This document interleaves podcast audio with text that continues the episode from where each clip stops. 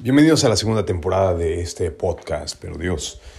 Ahora estaremos hablando de las implicaciones espirituales en el cuerpo. Digamos que podemos encontrar en la Biblia que nuestro cuerpo, nuestra alma, nuestro espíritu son indivisibles y que van juntos. Que lo que sucede en uno afecta al otro, lo que lo que sucede en el cuerpo afecta a nuestro espíritu y lo que sucede en nuestro espíritu afecta a nuestro cuerpo. En Primera de Tesalonicenses, capítulo 5, versículo 23 leemos, y el mismo Dios de paz santifique por completo y todo vuestro ser, espíritu, alma y cuerpo sea guardado irreprensible para la venida de nuestro Señor Jesucristo. Entendemos entonces que nuestro ser, lo que somos, está constituido por estos tres elementos, y que estos tres forman una unidad. Y por tanto, como habíamos dicho, si se afecta a uno de estos tres elementos, se afecta a la totalidad de lo que somos. Ejemplo, vemos en 1 Corintios 11:30 cómo la iglesia de Corintios había menospreciado la cena del Señor. Y por haber hecho esto habían caído enfermos e incluso habían enfermado hasta la muerte. Otro ejemplo similar lo encontramos en el Salmo 32 del 3 al 5, en donde el salmista nos cuenta cómo el permanecer en pecado sin confesarlo le había hecho precisamente enfermar. Aunque es verdad que no todas las enfermedades que le pasan a las personas tienen una relación directa con nuestro pecado, y viceversa, no todos nuestros pecados se ven expresados en una enfermedad, sí es cierto que la Biblia establece una relación, en algunos casos, entre nuestros pecados y nuestra condición espiritual con nuestra salud. Hay otros ejemplos que nos pueden ayudar a entender esta relación, varios ejemplos.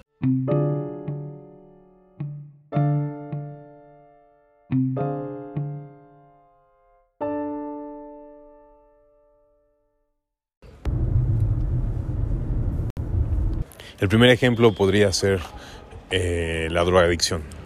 Creo que es muy fácil entender que la drogadicción no solamente implica un aspecto físico, que evidentemente lo tiene, pero también implica un aspecto espiritual.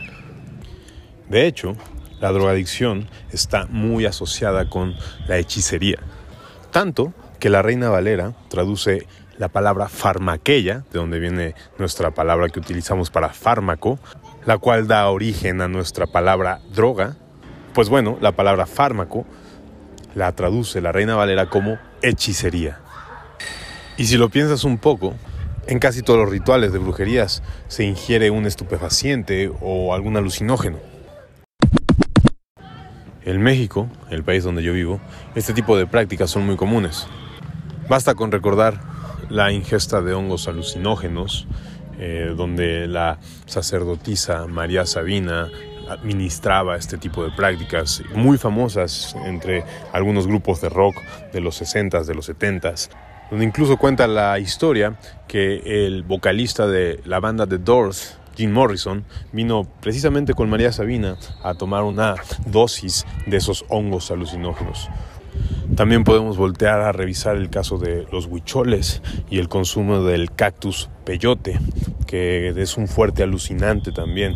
Ellos incluso dedican una temporada del año simplemente para comer ese tipo de eh, alucinante y así adentrarse en el mundo espiritual a través de las alucinaciones y ya sabes, recibir algún tipo de mensaje o algún tipo de visión. Y es así que también alrededor del mundo los alucinantes y las drogas en general sirven a los hombres para poder conectar con el mundo espiritual.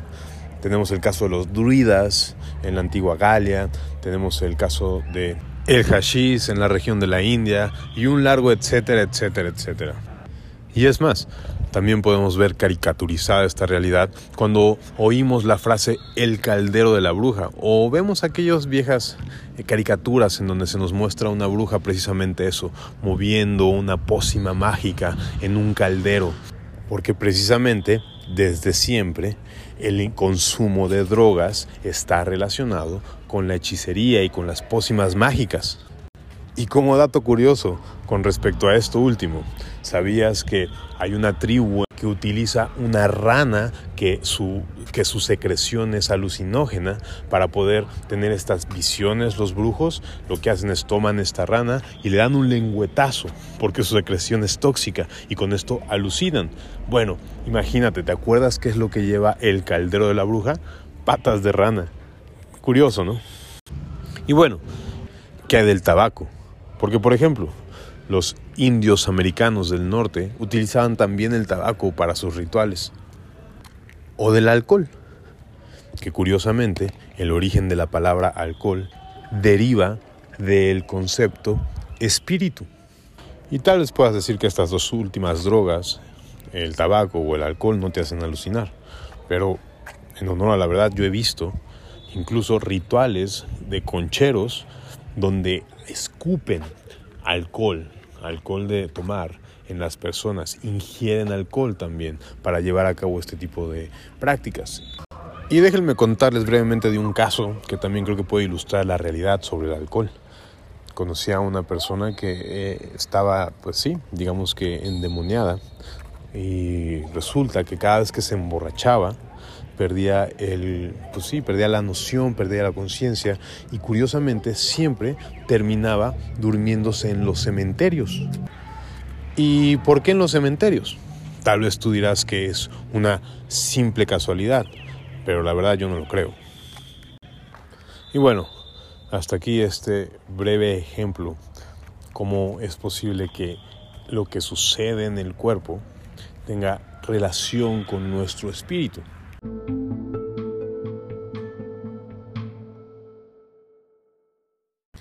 Otro ejemplo que nos puede ayudar a entender que lo que sucede en nuestro cuerpo tiene implicaciones espirituales es el caso de la sexualidad.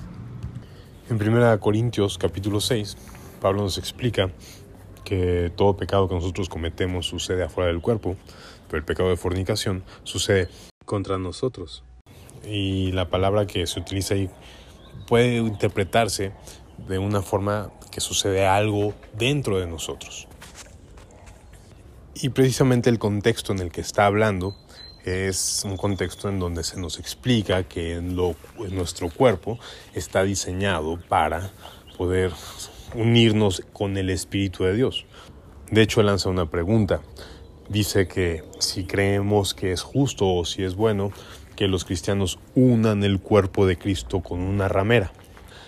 ¿Cómo esto sería posible? Bueno, la única manera en que esto fuese posible, en que un cristiano uniera el cuerpo de Cristo con una ramera, es si hay implicaciones espirituales en la sexualidad, las cuales evidentemente sí las hay.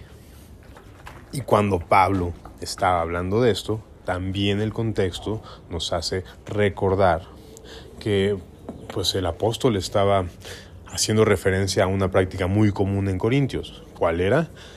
Pues que podrías ofrecer a los ídolos sacrificio o podrías ofrecerle ofrenda a los ídolos a través de tener relaciones sexuales con sacerdotisas.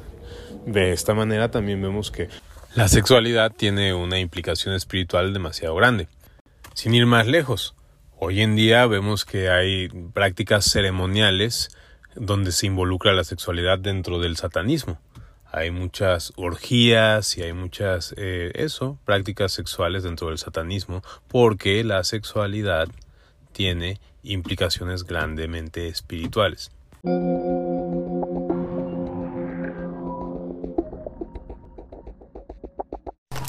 Y tenemos el caso de la yoga esta práctica en donde por medio de ejercicios corporales se pretende abrir o expandir puntos energéticos en nuestro cuerpo, los famosos chakras, demostrando así nuevamente la relación espíritu-cuerpo, porque esas prácticas tienen propósitos ceremoniales, espirituales, en donde su fin último es conectar de alguna manera con entidades espirituales, con deidades, y de hecho algunas personas han propuesto que esas posiciones corporales facilitan la posesión demoníaca, facilitan eh, la apertura de una puerta espiritual por medio de nuestro cuerpo.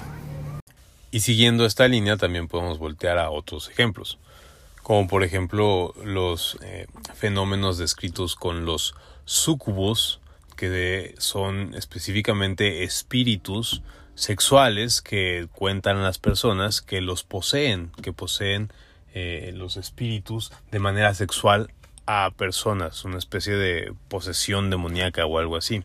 O también podemos voltear a ver a todo lo sucedido con los días de Noé, en los días de Noé cuando los ángeles caídos tuvieron relaciones sexuales con las mujeres. Insisto, eh, es muy claro el punto de que el cuerpo, el cuerpo tiene eh, un alcance espiritual y el cuerpo de una buena forma es una puerta espiritual. También esta noción nos ayuda a tratar problemas como la depresión. Cuando entendemos que el cuerpo y el espíritu están ligados, sería absurdo nada más intentar curar uno y desatender el otro.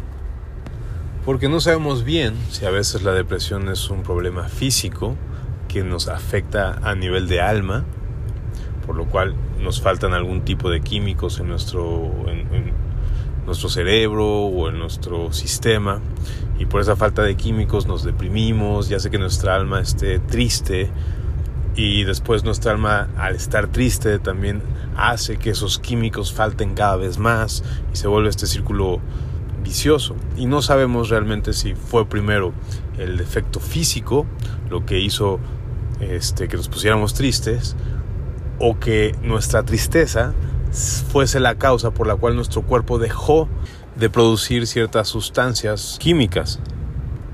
Pero si de algo podemos estar seguros es que para una eh, restauración completa en una enfermedad tan grave y tan complicada como es la depresión, es necesario atender al ser humano de manera integral, tanto espíritu como cuerpo porque como hemos estado diciendo a lo largo de todo este podcast, el cuerpo y el espíritu están íntimamente relacionados.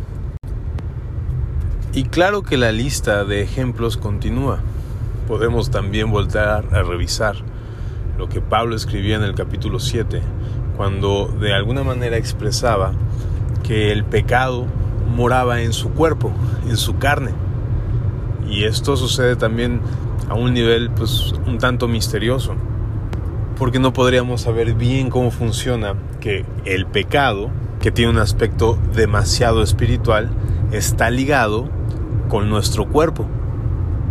Sin embargo, Pablo así lo dice, y tanto es que va a haber un momento en donde lo que se va a redimir de nosotros va a ser el cuerpo, y con este cuerpo redimido será abolido, quitado el pecado de nuestro cuerpo. Y pensando en esto también podemos pensar cómo fue posible que Jesucristo pagara el castigo de nuestros pecados en su cuerpo, en su carne. Entonces, es evidente la relación. Otro ejemplo puede ser eh, aquel estudio que relaciona el gen del ser humano, el gen BMAT2, con la espiritualidad de las personas. Y así podríamos seguir. Pero creo que con los ejemplos antes mencionados queda ya clarificado que efectivamente el cuerpo y el espíritu están íntimamente relacionados. Y esto es muy importante que lo tengas en cuenta para lo que hablaremos en futuros episodios. Así que no olvides suscribirte y no olvides compartirlo. Bye.